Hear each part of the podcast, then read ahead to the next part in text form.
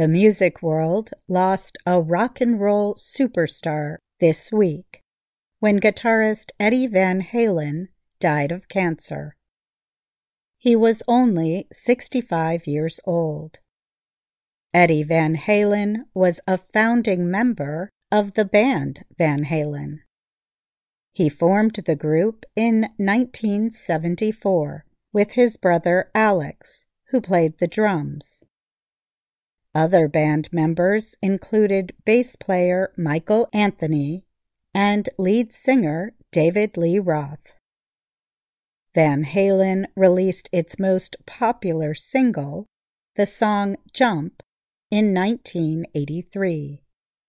Jump rose to the top of Billboard magazine's list of Hot 100 songs and stayed there for five weeks.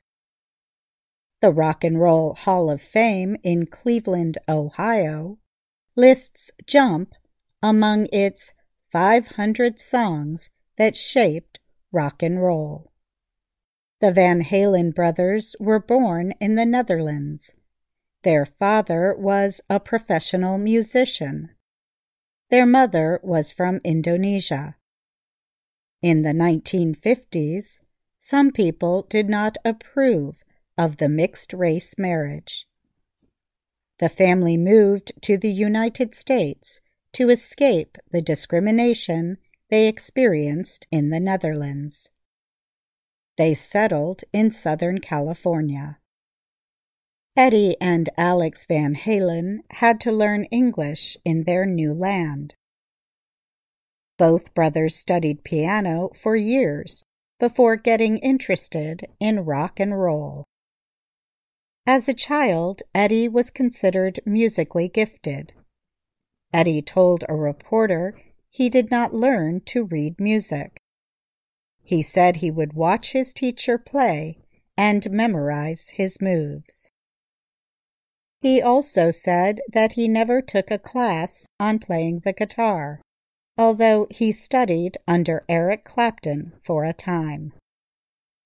He told the magazine Guitar World that his father was among the first to recognize Eddie's guitar skill.